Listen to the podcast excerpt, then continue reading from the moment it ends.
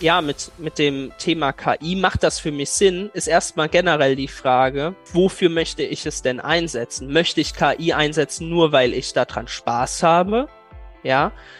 Oder weil ich da schon irgendwie einen Nutzen draus erkennen kann.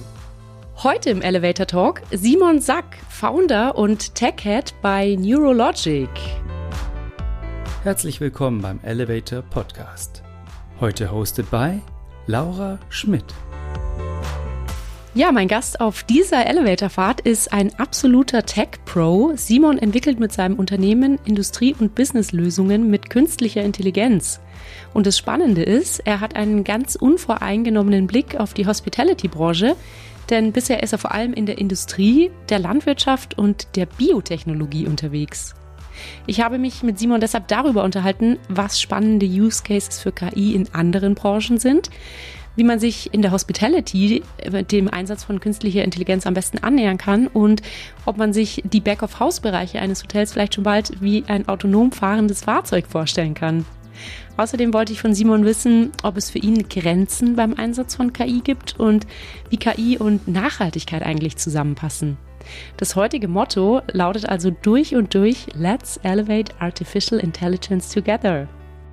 Heute fährt mal wieder mit uns im Elevator Online Birds, the Hotel Marketing Company, mit mittlerweile über zwei Millionen Stunden Hotel-Online-Marketing-Wissen. Alles Gute zu zehn Jahren Online Birds.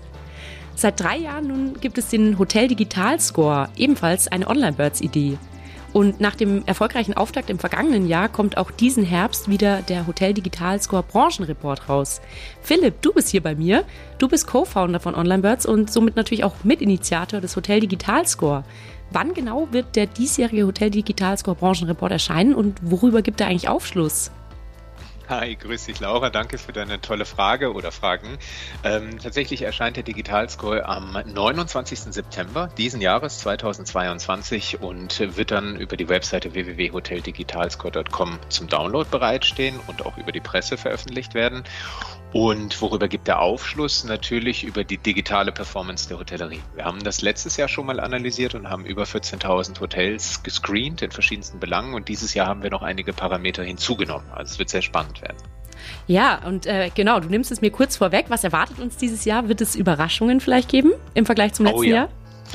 Entschuldige, dass ich unterbreche. Ja, weil ich total aufgeregt bin, weil es wird tatsächlich das komplette Ranking neu strukturiert werden. Das heißt, äh, welche äh, die das letzte Jahr die ersten drei Plätze belegt haben, werden dieses Jahr voraussichtlich, es ist noch nicht final, aber es wird ein komplett neues äh, Top 3 Ranking geben in der Hotellerie. Oh, sehr spannend. Und äh, wenn ihr übrigens in der Zwischenzeit äh, mit nur einem Klick die Online-Marketing-Performance eures Hotels checken wollt, gebt einfach mal eure URL auf hoteldigitalscore in einem Wort.com ein. Zuvor geht es jetzt aber natürlich erstmal rein in unseren Elevator Talk. Lieber Simon, welcome. Du bist übrigens der erste Tech-Punk, den ich hier im Elevator Podcast begrüßen darf. Und bevor wir gleich losfahren und erfahren, was es damit eigentlich genau auf sich hat, stell dir vor, du stehst im Erdgeschoss eines Skyscrapers gerade und möchtest zum Rooftop fahren. Für welchen Elevator entscheidest du dich? Für den VR-Elevator oder vielleicht doch den guten alten Paternoster? Äh, ganz klar den VR-Elevator, weil ähm das für mich schon Fortschritt ausdrückt und äh, das andere ist zwar oldschool, aber ich bin dann doch eher in der neuen Technologie unterwegs. Ja, sehr schön. Herzlich willkommen auf jeden Fall auf dieser Fahrt und äh, schauen wir mal, was sie alles so mit sich bringt. ja, danke schön.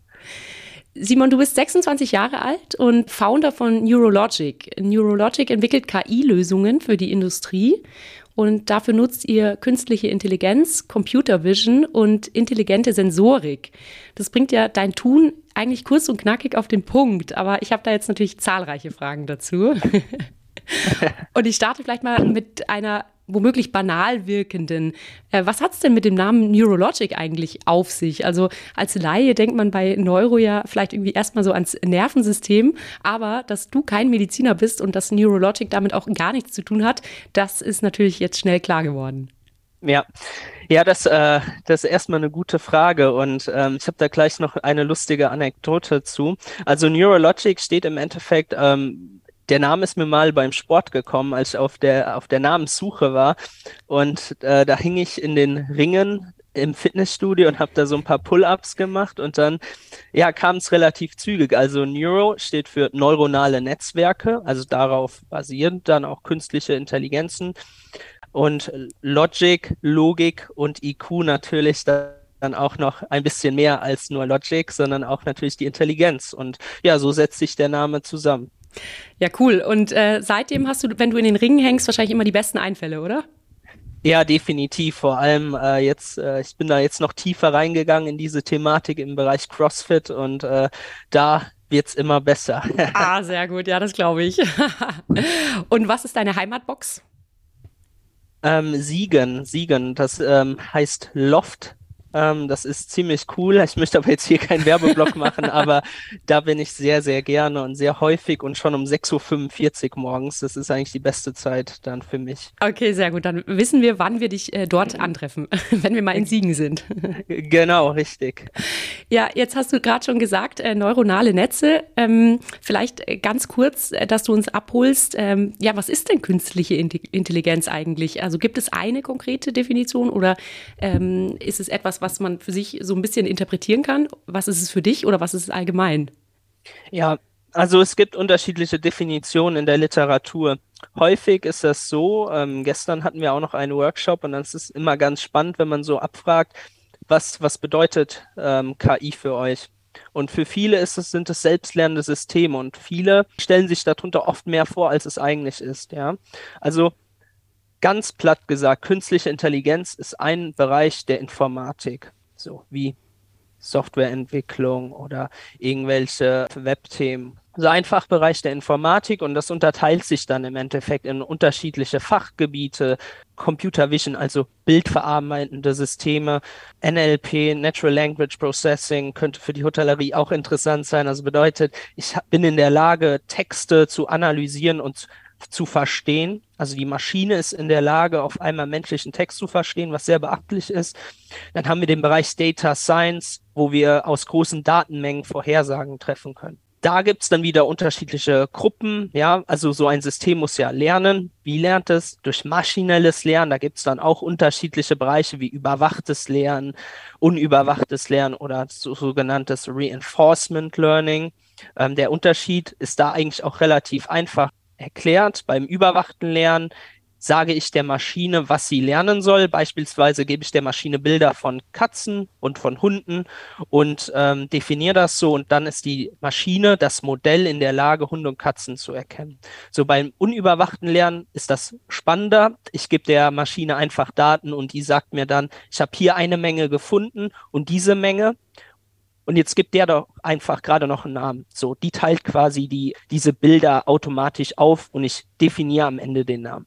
Und Reinforcement Learning ist eher so der Bereich, der kommt, ja, jeder, der schon mal ein Online-Spiel gespielt hat, hat festgestellt, zum Beispiel bei so einem Schachcomputer, der ist irgendwann in der Lage, gewisse Züge vorherzusagen oder auch in der Robotik, der Roboter lernt gewisse Abläufe. Das ist dann eher der Bereich. So, und wir sind in diesem Bereich überwachtes und unüberwachtes Lernen unterwegs. Und dann gibt's, dann gehen wir in der Taxonomie noch eine Ebene tiefer. Das hat man auch schon ganz oft gehört. Das ist Deep Learning, ja, riesengroße äh, Bilddaten äh, oder äh, sehr, sehr große Netzwerke. Dieses tiefergehende Lernen ist dann, kann man sich so vorstellen, wenn wir zum Beispiel an Google denken, die riesige Daten verarbeiten, ja, das wäre gar nicht mehr einfach so möglich mit maschinellem Lernen, weil der Aufwand da höher ist, weil da immer noch ein Mensch sehr häufig eingreifen muss. Und Deep Learning ist im Endeffekt dann ein großes äh, Netzwerk, was auf vielen Daten operiert und so halt sehr, sehr lange gewisse ähm, Aussagen berechnen kann. Und da mal ein Gefühl zu bekommen, das können teilweise Jahre sein. Also Deep Learning bedeutet auch immer sehr viel Rechenleistung und auch Energieinvest in so ein Modell. Ah, okay. Also vielen Dank für diese kleine KI-Kunde, Simon. Gerne. Und ihr entwickelt eben äh, Lösungen für die Industrie. Wo kommt KI denn in der Industrie äh, zukunftsfähig jetzt schon zum Einsatz, bevor wir dann auch nachher rüberschwenken zur Hotellerie, wo ihr ja jetzt auch schon erste Schritte unternehmt? Genau, also um das sogar noch ein bisschen breiter zu machen, wir sind in der Industrie unterwegs, in der Biotechnologie und in der Landwirtschaft. was sind das jetzt so für typische Use Cases? Man kann sich das vorstellen wie Qualitätssicherung, ja. Also wenn jetzt zum Beispiel ein Automobiler verchromte Teile hat, möchte ich erkennen, sind die Teile gut, sind sie schlecht, wo muss ich eventuell ähm, nochmal nachbessern und optimiere quasi den Qualitätssicherungsprozess. Wovor ein Mensch gestanden hat, ist jetzt ein Kamerasystem mit einem KI-Modell. Andere Themen können dann beispielsweise sein wie Predictive Maintenance, vorhersehbare Instandhaltung. Man kennt's. Heute werden Maschinen immer in einem gewissen Rhythmus gewartet, ob es notwendig ist oder nicht. Und mit Predictive Maintenance ist man in der Lage, auf gewissen Daten Anomalien zu erkennen und schon zu vorhersagen, in x Tagen wird diese Maschine ausfallen. Das sorgt natürlich dazu, dass ich diese ähm, Downtimes in der Produktion ganz deutlich senken kann auf der einen Seite aber auf der anderen Seite natürlich auch wieder Zeit und damit auch Geld spare, weil ich die unnötigen Wartungen komplett weglasse. Das ist ein, ein kleiner Teil, was, was so ein, oder ein grober Überblick, was in der Industrie möglich ist. Spannender sind beispielsweise auch der Bereich Landwirtschaft. Da gibt's auch Use Cases, wo wir unterwegs sind, beispielsweise über die Überwachung von Oberflächen. Ja, ich schaue mir gewisse ähm, Agraroberflächen an und erkenne gewisse Unkräuter beispielsweise und kann dann ableiten mit dem Expertenwissen der äh, entsprechenden ähm, Domänenexperten des Kunden, was sind das für Unkräuter und wie muss ich dagegen agieren oder was kann ich dagegen äh, machen. Und so der letzte Teil, wo wir jetzt auch ungefähr seit einem Jahr unterwegs sind, ist Biotechnologie. Da geht es dann darum, Zellen zu erkennen, Zellen zu zählen und auch da zum Beispiel Zellcluster zu analysieren, um zu erkennen, zum Beispiel, liegt hier äh, Krebs vor oder kein Krebs. Und der Vorteil von KI an der Stelle ist dann, ähm, früher mit klassischen Bildalgorithmen brauchte ich für so einen Prozess 15 Minuten. Mit einem äh, neuronalen Netz ist das in unter drei Sekunden möglich. Und da sieht man natürlich dann auch schon diese Geschwindigkeit, die man dann hat und auch vor allem die Genauigkeit, die dann extrem steigt. Ja, Wahnsinn und faszinierend. Ja, da bist du natürlich in ganz vielen verschiedenen Sparten unterwegs, aber eben unter anderem hast du dir auch schon so ein bisschen ein Bild von der Hotellerie machen können, wo KI wahrscheinlich eher so hier und da schon in Anführungszeichen zu finden ist, aber generell steckt die Branche da wahrscheinlich noch eher in den Kinderschuhen. Und ich meine, Klassiker sind in Anführungszeichen wahrscheinlich so Dinge wie Revenue Management oder Chatbots, vielleicht äh, Service-Roboter oder so, oder? Oder was gibt es sonst noch für Ansatzpunkte, wo KI vielleicht schon zum Einsatz kommt in, in der Hotellerie oder in der Hospitality-Industrie im Allgemeinen? Wenn wir jetzt mal an die Hotellerie denken, wo, wo macht es überhaupt Sinn, ja, KI einzusetzen, muss man sich natürlich erstmal die grundlegende Frage stellen, wenn ich jetzt entsprechend, wie möchte ich mein Hotel planen, ja? Möchte ich das autonom gestalten oder sollen da noch Menschen sein? Und wenn da Menschen sind, inwieweit sollen die denn unterstützt werden? Ich denke, äh, wie auch in jeder anderen Branche gibt es auch einen gewissen Fachkräftemangel. Das bedeutet, ich kann auch den Menschen in dem Hotel gewisse Tools zur Hand geben, weil das ist ganz wichtig. KI nicht als komplexes System zu sehen, sondern immer als Werkzeug, was dem Menschen hilft. Ja, und damit ähm, dann natürlich auch Entscheidungsprozesse zu unterstützen und damit natürlich dann auch gewisse Standards wieder zu erfüllen.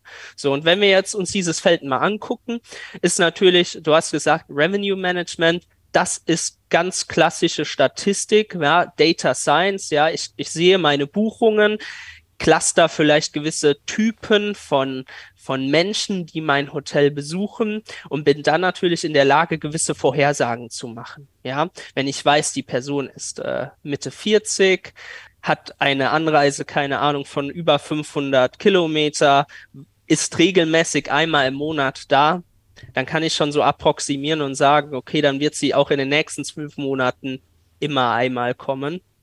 Und auf der anderen Seite könnte ich mir dann sogar noch die Information holen und einpflegen, okay, das ist zum Beispiel ein Geschäftsmann. Sehr wahrscheinlich. So, ähm, dadurch kann ich dann meinen Bedarf wieder planen, ähm, dieses ganze Thema Food and Beverage optimieren.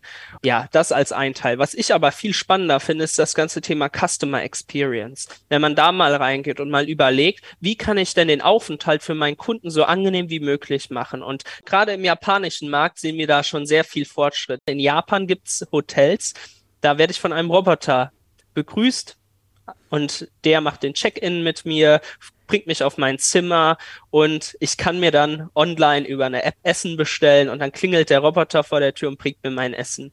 Da muss ich mich natürlich immer fragen, passt das auch zum europäischen Markt? oder auch explizit zu dem Deutschen oder in der Dachregion und möchte ich das? Kommen die Kunden deswegen zu mir, ja, weil ich dann so fancy Technik habe? Oder macht es nicht vielleicht mehr Sinn, dass ich mal schaue, dass ich äh, meine Kunden, die ich eh schon in meinem CRM habe, mal analysiere und schaue, was kann ich denn da für Modelle aufbauen und was kann ich mir noch für externe Informationen reinholen, zum Beispiel über Feste, über das Wetter und so weiter. Wenn ich diese ganzen Daten mal einfließen lasse und dann vor allem auch da gewisse äh, Muster erkenne, kann ich zum Beispiel so Vorhersagen machen wie nächste Woche scheint die Sonne, wir haben ein Volksfest in München sehr wahrscheinlich wird die Buchung als Auslastung sehr hoch sein, um und um jetzt dem Kunden ein sehr angenehmes äh, Erlebnis zu schaffen, analysiere ich dann noch, wie viel männliche, weibliche KundInnen habe ich dann. Und da entsprechend dann halt herzuleiten, okay, wenn ich jetzt 70 Prozent Männer habe, wir haben Volksfest in München. Im Oktober wird es wahrscheinlich das Oktoberfest sein. Und wenn jetzt die, äh, die Herren von Freitag bis Sonntag bei uns äh, zu Gast sind, werde ich wahrscheinlich an zwei Morgenen oder am besten die ganzen Tage gewisses Essen zur Verfügung stellen, was dann auch gegen den Kater hilft. Ja, fettige Nahrung. Und so kann ich dann auch feststellen, okay, Männer essen wahrscheinlich mehr äh, Weizenbrötchen, Frauen eher Dinkelbrötchen. Und so kann ich meine ganze Logistik vorbereiten und habe auf einmal viel bedarfsgerechter schon mein ganzes System da aufgestellt und schmeiße weniger weg und begeistere die Kunden. Und wir können jetzt noch ein Level weitergehen. Wenn ich jetzt weiß, okay, die Gäste kommen entsprechend, dann schauen wir uns mal so soziodemografische Daten an von dem Gast und dann kann ich auch gewisse ähm, Offers natürlich liefern. Ja, wenn ich jetzt mal schaue, was für Informationen ich über diesen Gast bekomme. Da müssen wir natürlich auch immer, Datenschutz ist jetzt ein anderes Thema. Wir denken jetzt einfach mal auf der grünen Wiese. Aber wenn ich zum Beispiel da noch Daten aus Social Media ergänze, ja, und erkenne, okay, die Person, die spielt anscheinend Golf, dann könnte ich auch zielgerichtet richtet, ähm, ihm Offers für fürs Golfspielen geben, für eine Golfstunde oder ähnliches. Und so kann man natürlich ein unvergessliches Erlebnis schaffen auf der einen Seite und dann auch für Begeisterungsfaktoren sorgen, dass die Gäste immer wieder zu mir kommen ja, weil ich einfach den Gast auf Händen trage. So. Und das ist im Endeffekt möglich mit KI, ja. Ich lese verschiedene Daten aus, werde diese Daten bewerten mit meinen Modellen. Da gibt's dann unterschiedliche Verfahren. Ich glaube, so tief müssen wir gar nicht reingehen, aber dass man ein grobes Bild bekommt, optimieren wir eine ganze Customer Experience. Also das ultimative Ziel eigentlich von KI einerseits Customer Experience, Guest Experience und Journey optimieren, aber zugleich wahrscheinlich dann eben auch Prozesse viel, viel effizienter machen, Kosten einsparen. Also irgendwie so alles wird dadurch eigentlich adressiert, oder? Genau, also da kann man auch schöne Parallelen mal zur Industrie ziehen. Ich, de ich denke, jedes Hotel wird ein Lager haben, wo Getränke und Lebensmittel sind. So, wie wird heute festgestellt, was ich da drin habe. Ich werde irgendwie ein System haben, ja, da kann ich reingehen und da wird regelmäßig Inventur gemacht. So, warum soll ich das nicht vielleicht auch schon automatisieren und mit einer KI optimieren? Ja, wenn ich jetzt an die Industrie-Logistikprozesse denke, wird man vielleicht auch schon gehört haben, da gibt es dann die RFID-Technologie. Dann kommen entsprechend auf die einzelnen ähm, Waren, die reinkommen, kleine äh, Sticker drauf, sogenannte RFID-Text. Das ist im Endeffekt nichts anderes als eine Antenne ich habe dann in meinem Lager, habe ich dann Gates, wenn die Ware reinkommt. In diesen Gates werden die ganzen Teile oder die Ware entsprechend ähm, identifiziert. Und dann kann ich die Ware einordnen. Dann kann ich noch einen Schritt weitergehen, die Ware dann lokalisieren, wenn ich dann auch noch lokale Lesegeräte habe. Und entsprechend aus diesen Datenpunkten, weil darum geht's ja im Endeffekt auch immer bei künstlicher Intelligenz. Wir haben irgendwelche Datenpunkte und auf, aus, aus diesen Daten wollen wir Erfahrungen ableiten, also lernen. So. Und dann kann ich auch relativ schnell sehen, beispielsweise, wie sind meine Laufwege? Ja, warum stehen die 50 Liter Fässer auf dem Boden und nicht äh, auf dem vierten Regalboden und solche Themen? Dadurch kann ich dann auch alles wieder mitarbeiterfreundlich gestalten. Ja, wenn ich nämlich dann auch mal meine ganzen Mitarbeiter soziodemografisch analysiere, also wirklich gucken, männlich, weiblich, Alter, wie muss ich mein Lager gestalten, dass das angenehm für alle ist. So, und gleichzeitig spare ich wieder die Inventur, ja. Das sind ja alles so Themen, da hat niemand A, keine Zeit für, keine Lust zu und wir müssen uns immer darauf konzentrieren, geht es dem Gast gut. Und das sind dann auch so Technologien, die man dann da hinzuziehen kann, weil ähm, du hast auch zu Anfang gesagt, ja, wir machen KI, ganz klar, aber wir sind auch sehr fit in dem ganzen Bereich Sensorik. Und beides kann man halt schön kombinieren, weil ich brauche immer Daten und die hole ich mir entweder aus irgendwelchen großen Datensätzen, die Computer generieren, oder aus Sensorik. Und wenn ich diese Welten kombiniere, dann kann ich interne Betriebsabläufe komplett optimieren, das zählt dann natürlich auch wieder auf die Guest Journey ein, um da wieder dieses hohe Kundenerlebnis zu schaffen oder Gasterlebnis. Mhm. Ja. Würdest du sagen, dass ein KI-System für jeden Betrieb eigentlich letztlich Sinn macht, also von der 10-Zimmer-Pension oder Gasthof bis dann zum 500-Zimmer-Konzernhotel?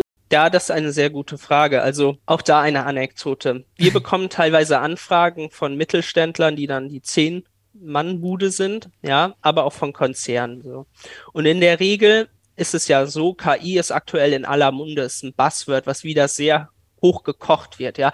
Die Bundesregierung, die Europäische Union, da wird richtig Geld in die Hand genommen, um das Thema nach vorne zu kicken. So, dann muss man sich erstmal fragen, warum. Viele sehen natürlich dieses Thema KI als, als das Thema, wo ich den Fachkräftemangel auf der einen Seite mit bekämpfen kann, aber auf der anderen Seite natürlich auch Entlastung sorge für die Arbeitnehmer, ja. Wenn ich dann höre, dass dann irgendwie wieder als Richtung 42 Stunden Wochen gegangen werden soll, um dann wieder die aktuellen Probleme zu beseitigen, dann muss man sich vielleicht auch da mal hinterfragen, ne? was, was, welche Richtung passt da ja, mit, mit dem Thema KI macht das für mich Sinn, ist erstmal generell die Frage, wofür möchte ich es denn einsetzen? Möchte ich KI einsetzen nur, weil ich daran Spaß habe? Ja. Oder weil ich da schon irgendwie einen Nutzen draus erkennen kann. So. Wenn ich da einfach dran Spaß habe, dann kann dieser Spaß manchmal sehr schnell sehr teuer werden, ja, wenn ich da keinen konkreten Business Case hinter habe. Aber es gibt natürlich jetzt unterschiedliche Tools, die, die auch schon frei zugänglich sind. Es gibt verschiedene, also für, für dieses ganze Thema ähm, Datenanalyse kann ich mir schon teilweise Open Source Tools runterladen und da brauche ich dann nur jemanden, der mir das mal einrechnet. Wenn ich hier zum Beispiel mal irgendwie meinen Kundenstamm analysieren möchte oder ähnliches so. Und da kann es schon Sinn machen, dass ich dann auch als Zehn-Zimmer-Hotel sage, okay, da investiere ich jetzt mal rein. Das sind nämlich dann keine Unsummen, um, um mein Gasterlebnis zu erhöhen. Aber auf der anderen Seite muss man sich halt auch immer fragen, wo macht KI überhaupt wirklich dann Sinn? Wir brauchen sehr viele Daten. Wenn wir nicht viele Daten haben, ja, dann ist es eher uninteressant. Aber habe ich vielleicht das Zehn-Zimmer-Hotel, was zum Beispiel am Alexanderplatz, ja, und das ist jeden Tag würden da die doppelte Menge an Leute kommen und da kann ich entsprechend am Pricing, da kostet das Bett keine 100 Euro, sondern vielleicht 1000 Euro die Nacht, dann, äh, dann kann ich da schnell äh, natürlich was bauen. Aber der Return of Invest muss immer im Mittelpunkt stehen und nicht überall, wo man KI einsetzen möchte, macht's, macht's dann auch schlussendlich Sinn. Ja. ja, okay, verständlich. Ich meine, weil an sich das Erfordernis, dass man die Guest Journey optimiert, hat wahrscheinlich jedes gastgewerbliche Unternehmen. Aber da muss man eben genau abwägen, äh, wann macht es Sinn und habe ich überhaupt die nötige Datengrundlage und so weiter. Okay. Und ja, also, aber glaubst du, dass die Zukunft vielleicht trotzdem so sein wird, dass äh, beispielsweise diese ganzen Back-of-House-Bereiche, wie du es vorher auch gesagt hast, das Lager, das ganze Thema vielleicht Housekeeping und so weiter, kann man sich das vielleicht bald schon vorstellen wie ein autonom fahrendes Fahrzeug, ähm, dass das alles irgendwie, also wenn, wenn KI eben Sinn macht und wenn die Investitionen getätigt werden? Also ganz im Ernst, da gibt's ja unterschiedliche Modelle. Also wenn ich jetzt mir das autonom fahrende Fahrzeug leisten kann, äh, dann, dann wahrscheinlich schon. Aber beispielsweise, ich glaube, ich muss mir da auch immer vielleicht über mein Betreibermodell halt auch einfach Gedanken machen. Ne? Also beispielsweise bin ich jetzt vielleicht der Immobilienbesitzer und ähm, habe noch Lust, einfach über die Zimmermiete Geld zu verdienen. Aber alle anderen Dienstleistungen dezentralisiere ich anderen größeren Betreiber, dann kann es ja Sinn machen, da gewisse Schnittstellen zur Verfügung zu stellen und dann diese Betreiber über ein künstliches äh, oder über ein KI-System halt entsprechend ähm, zu steuern. Und dann kommst du schon irgendwann in diesen Punkt, dass dieses System sagt, so jetzt die Zimmer müssen gereinigt werden. Der Gast checkt wahrscheinlich in den nächsten drei bis vier Stunden aus. Ähm, schickt bitte schon mal Leute vor Ort automatische Warennachlieferung. Ja, ich habe ja eben gerade RFID angesprochen. Wenn ich jetzt schon merke, mein Warenbestand von Weizenmehl geht in eine kritische Lage, ja, dann bitte bestell schon mal das Weizenmehl nach und dann liefert dir der Lieferant das automatisch. Das gibt's ja schon alles in der Logistik und auch schon in den größeren Industrieunternehmen. Und da, da kann ich dann auch Richtung Hotellerie vielleicht empfehlen, dass man da einfach mal sich solche Use Cases anschaut und das mal ein bisschen abstrahiert auf seine Anwendungsfälle so. Und ich glaube, man ist dann wirklich in der Lage, wenn man solche neuen Wege einfach mal geht und das einfach mal anders denkt, dass man dann auch in der Lage ist, äh, ja, Putzroboter oder irgendwas anderes sich leisten kann, wenn man sich dann an Dienstleister wendet, die dann natürlich das im größeren Stil machen und dann ist das natürlich auch bezahlbar. Ja, und jetzt hast du es gerade äh, schon angesprochen, Simon, abstrahieren und, und auch mal andere Branchen angucken. Aber also, wie glaubst du, kann man sich dieser ganzen Thematik überhaupt mal annähern? Also, was wären für dich so erste Schritte? Ich meine, du kannst ja dann sammeln, sammeln, sammeln und dann stehst du hinterher da mit diesem Wust an Inspiration vielleicht. Aber wie geht man dann weiter? Ja, ich glaube, es ist erstmal wichtig, dass man sich überlegt, ich, ich kann es ja vielleicht mal so ein bisschen erzählen, die sich so als Best Practice herausgestellt haben, weil viele der der Menschen, die äh, mit mir in Kontakt treten oder auch direkt mit Neurologic, die sagen, okay, wir interessieren uns für künstliche Intelligenz, stehen ja genau vor der Herausforderung. Ja, da gibt's dann Ideen, da gibt's auch teilweise richtig gute Ideen, aber womit fange ich dann an und wie fange ich, wie starte ich? Und das Wichtigste, das Allerwichtigste ist, sich erstmal klar zu machen, was geht denn nicht mit künstlicher Intelligenz mhm. um einmal die Schranken zu wissen, ja, in welchen Wegen, äh, auf welchen Wegen bewege ich mich. Da unterscheidet man zum Beispiel, das habe ich am Anfang äh, nicht erwähnt, aber jetzt passt es ganz gut zwischen starker und schwacher KI. Schwache KI ist genau das, was, was man so kennt, ja. Ich habe Daten, lerne aus Daten und kann dann gewisse Aussagen treffen ähm, das Thema mit starker KI ist dann eher so Terminator. Ja, und das wollen wir nicht. Also wenn irgendwann die künstliche Intelligenz mhm. über der menschlichen Intelligenz ist. Also bedeutet, ich schaue mir die Schranken an, was kann KI nicht und hinterfrage mich auch so ein bisschen selber. Wenn ich das dann habe, dann macht es eigentlich Sinn, das mal äh, zum Beispiel in einem Workshop zu erarbeiten und dann auch mal zu priorisieren, ne? auch nach den Themen, die ich auch schon mehrfach angesprochen habe. Wo bringt mir denn KI jetzt wirklich? Return of Invest, ja? Oder ist es vielleicht ein Prozessthema? Das sieht man auch sehr häufig. Da gibt's auch so schöne viele Anekdoten, die ich erzählen kann, ähm, wo dann, wo dann beispielsweise an, an der letzten Prozesskette nochmal die Qualität gesichert werden sollte und überprüft werden. Wobei es viel mehr Sinn gemacht hätte, einfach mal zu schauen, okay, kann die Maschine überhaupt noch die Qualität leisten? So. Und dann wird sehr viel Geld investiert an einen Punkt und das Geld hätte ich auch einfach in eine neue Maschine stecken können und hätte dann die Probleme nicht. Also Prozessthema ist auch ganz wichtig. Und wenn ich dann die Use Cases mal definiert habe mit einer User Story, mit vor allem auch mit den Erwartungen, die ich da dran habe, da macht es einfach mal Sinn, so ein Proof of Concept zu machen und zu schauen, ja, wie, wie, wie sieht das Thema aus? Was, was kann ich damit machen? Was erwartet mich dann? Und wenn dieser Proof of Concept für mich positiv ist und meine Erwartungen erfüllt hat, dann kann man die nächsten Schritt gehen, wo man sagt so, ich baue da jetzt einen Prototypen mal wirklich. Ja, das kann eine Kombination aus Hard- und Software sein oder halt auch nur Software. Ja, dass ich beispielsweise, wenn ich ein bestehendes System habe, gewisse Schnittstellen anzapfe, da Daten rausziehe und die dann mit, mit dem prototypischen KI-Modell bearbeite und mir da schon Aussagen liefern kann. Und das kann schon für viele ein Quantensprung sein, wirklich, wo man sich dann so denkt, wow, damit hätte ich jetzt gar nicht gerechnet. Oder man stellt dann leider fest, okay, ja, viel mehr Aussage hatte ich jetzt vorher auch nicht so.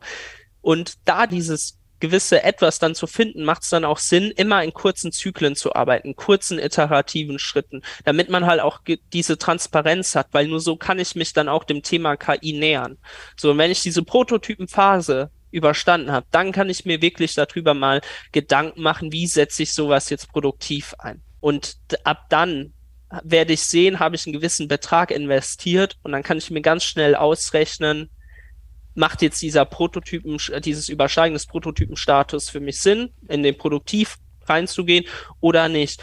Oder suche ich mir, das ist ja auch immer diese Make-or-Buy-Entscheidung, oder ich scanne mal den Markt mit einem Experten, was gibt es so und wo kann ich mich vielleicht dranhängen. Das ist halt oft ganz gut. Konkreter Use Case, Proof of Concept, Prototyp und dann in die Produktivumgebung zu gehen. Wenn man das konsequent macht, mit wirklich konsequenten Fragestellungen und ehrlich zu sich selbst ist, dann wird man da auch Erfolg haben. Aber wenn ich mir jetzt das Schloss in den Wolken aufbaue, und äh, dann einfach auch gewisse Erwartungen haben, die einfach nicht realisierbar sind, dann, dann wird jedes KI-Projekt scheitern, mhm. man wird eine schlechte Einstellung zur Technologie haben und wahrscheinlich sehr viel Geld verbrannt haben. Sehr schön versinnbildlicht, Simon. Und auch diese Frage, was kann KI eigentlich nicht, äh, klingt sehr logisch, dass man damit startet. So ein bisschen auch die Themeneingrenzung kennt man ja aus allen möglichen Bereichen des Lebens. Und das äh, bringt mich auch ein bisschen zu der Frage, die du ja implizit auch schon beantwortet hast. Äh, Stichwort Terminator. Und es ist sicher eine Frage, die Tech-Punks wie dir immer wieder gestellt wird.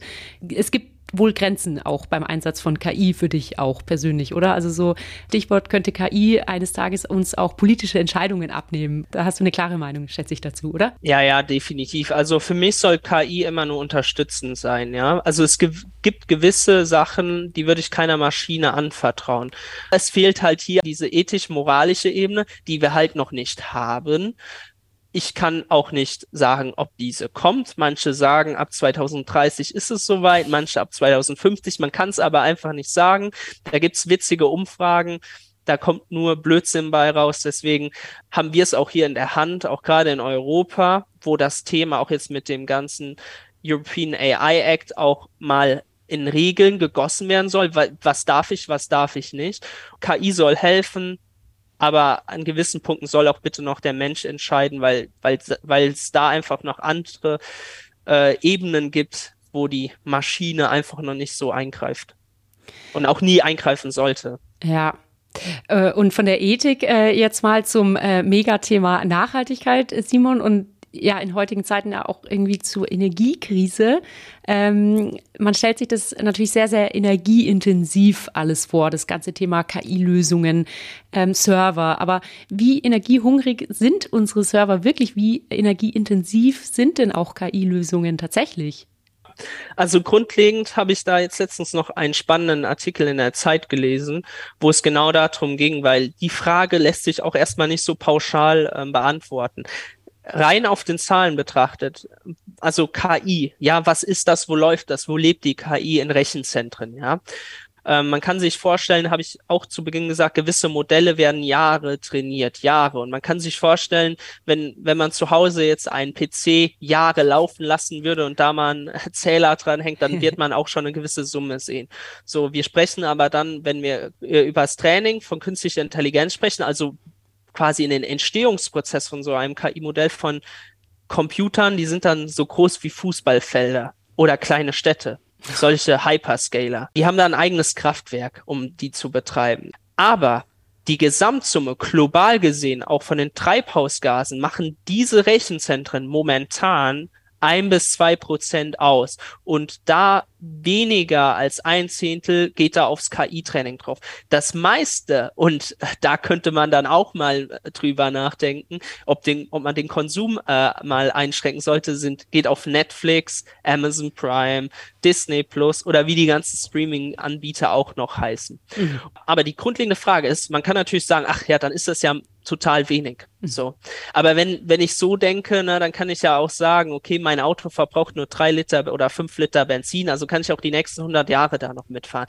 Die Einstellung ist ja komplett falsch. Ich muss mir halt immer überlegen, brauche ich für meinen, für mein Problem, für meine Herausforderung eine künstliche Intelligenz? Ja oder nein? Wenn nein und ich kann das Problem irgendwie anders lösen, verzichte ich darauf. Damit schränke ich den Energieverbrauch wieder deutlich ein. Wenn es nicht anders geht, ja, so what, da muss ich halt ähm, entsprechend äh, mir einen, einen Platz in dem Rechenzentrum anmieten. Dann bucht man sich da halt mal für drei Monate einen Rechner und lässt dann da was rechnen. Aber nur, wenn es halt Sinn macht. Und da gibt's auch gewisse Richtlinien, Regeln sollen da entworfen werden, um dann wirklich dieses Green AI, wie es dann so schön heißt, auch irgendwie möglich zu machen.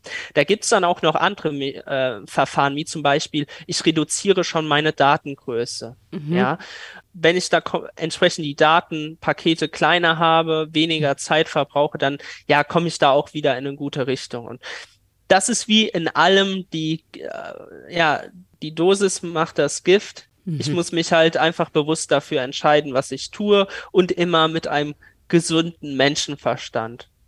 Und das ist dann letztlich auch so ein bisschen die Zukunft der Nachhaltigkeit auf diesem ganzen Gebiet, oder? Ähm, einfach das ganz bewusste Herangehen, ist schon mal ein ganz, ganz großer Schritt wahrscheinlich. Ja, der nächste Schritt, ja, das, äh, das wird aber noch abgefahren und ich glaube, da könnte man da noch zehn Podcast-Folgen zu machen, ist das Thema. Wir arbeiten jetzt auf, ja, auf deterministischen Maschinen. Also ein Computer hat gewisse Zustände, ja, null und eins. Wenn wir jetzt aber an das Thema Quantencomputing denken, mhm.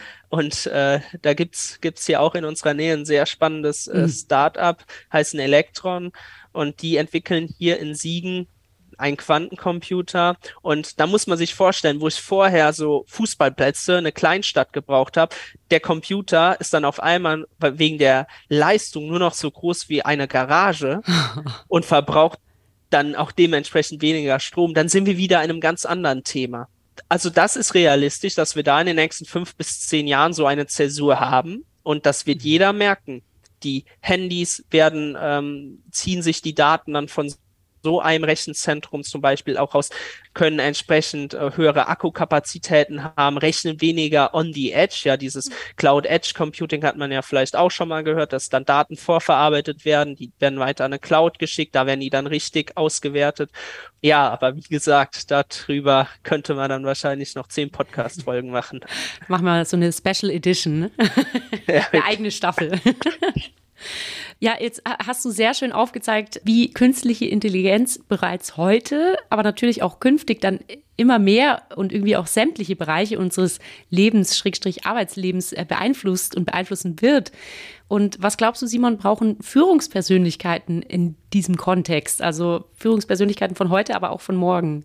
Also das ist ähm, das ein sehr gutes, äh, sehr gutes Thema, weil das, das beschäftigt uns auch im Moment. Das geht auch wieder so ein bisschen zurück auf die Frage, wie näher ich mich so einem Projekt, ja. Die Führungskraft von heute oder für, für auch in, in der Zukunft muss verstehen, was künstliche Intelligenz in den Basiszügen ist. Nicht im Detail, aber verstehen, was kann sie, was kann sie nicht. Dann, wie setze ich sie auch zielgerichtet in meinem Unternehmen ein? Auch nach ethischen äh, mhm. äh, Fragestellungen, weil ich kann natürlich damit auch Sachen machen, die wären DSGVO-konform gar nicht mehr so äh, mhm. lustig, mhm. dass ich gewisse Bewegungsdaten von Mitarbeitern analysiere zum Beispiel und dann bewerte, wie effektiv sind sie dann. Und dann sagt mir zum Beispiel mein System auch noch, macht mir ein Ranking und sagt, okay, die fünf würde ich rausschmeißen. Und wenn ich da dann auch regelmäßig in einem Austausch bin, ja, oder am besten sogar noch eine eigene Stelle schaffe, das geht aber dann auch nur in den Konzernen, oft oder in den größeren Mittelständlern, die sich nur um dieses Thema kümmert und dann auch immer abgleicht, wie weit ist mein Business Model aktuell. Vielleicht korreliert das auch schon so ein bisschen mit dem Thema künstliche Intelligenz. Wenn ich das natürlich dann auch habe und da ein positiver Trend abzeichnet, dass ich dann auch dadurch mein Business Model überdenke und immer erweitere. Und diese Flexibilität, ja, die man vielleicht aus einem Startup kennt, ja, ich glaube, das gepaart dann mit dieser Grundlagenexpertise, dann ist man auf einem guten Weg. Unsere Elevatorfahrt im VR-Elevator nähert sich jetzt äh, dem Ende. Das Rooftop ist unser nächster Stop und du blickst gen Horizont. Was ist deine Vision als Tech-Punk, die sich da vielleicht am Horizont schon abzeichnet? Also aktuell gibt es so ein, ein größeres Thema, was, was mich sehr, sehr beschäftigt. Auf der einen Seite, ähm, rein technisch, ist das der Bereich Vision AI, den wir gerade prägen, wo es darum geht, nicht nur herkömmliche Bildverarbeitungssystematiken anzuwenden, so Computer Vision, wie man es dann auch kennt, sondern gepaart auch wirklich mit anderen Daten, Sensordaten. Das nennt man dann Sensor Fusion. Ja, das sind dann so zum Beispiel so Themen. Ich baue einen künstlichen Bildstabilisator, ja, aus anderen Daten mit dem Kamerabild geparkt. Und das ist so ein Thema, was, was mich da technisch sehr, sehr stark reizt und wo ich auch immer tiefer reingehen möchte. Und sonst wünsche ich mir halt wirklich auch für den deutschen Mittelstand oder auch für Europa, dass man ja, sich der Thematik annähert, in kleinen Schritten Erfolge feiert und auch feststellt, okay, KI ist gar nicht so schlimm. KI muss im ersten Schritt auch gar nicht so teuer sein, sondern ich kann es halt einfach für mich einsetzen als Werkzeug, als praktisches Werkzeug, um halt auch dann mein Unternehmen fit für die Zukunft zu machen. Denn wir haben immer noch, ja, gerade in Deutschland haben wir erst acht Prozent, die sich irgendwie damit beschäftigen oder überhaupt was in der Richtung machen. Die Zahl, die wächst zwar aber wenn man dann von Industrie 4.0 oder ähnlichen Sachen spricht, sind wir da auch noch meilenweit von entfernt. Und ja, da ist halt dann wichtig, Aufklärungsarbeit zu leisten. Und das mache ich halt auch sehr, sehr gerne noch dazu. Und ja, das wünsche ich mir halt so für die nächsten, ich würde mal sagen, drei bis fünf Jahre, dass da noch einiges passiert. Vielen Dank fürs Reinhören. Dieser Podcast wurde produziert von elevator.com bei Hospitality Next Work.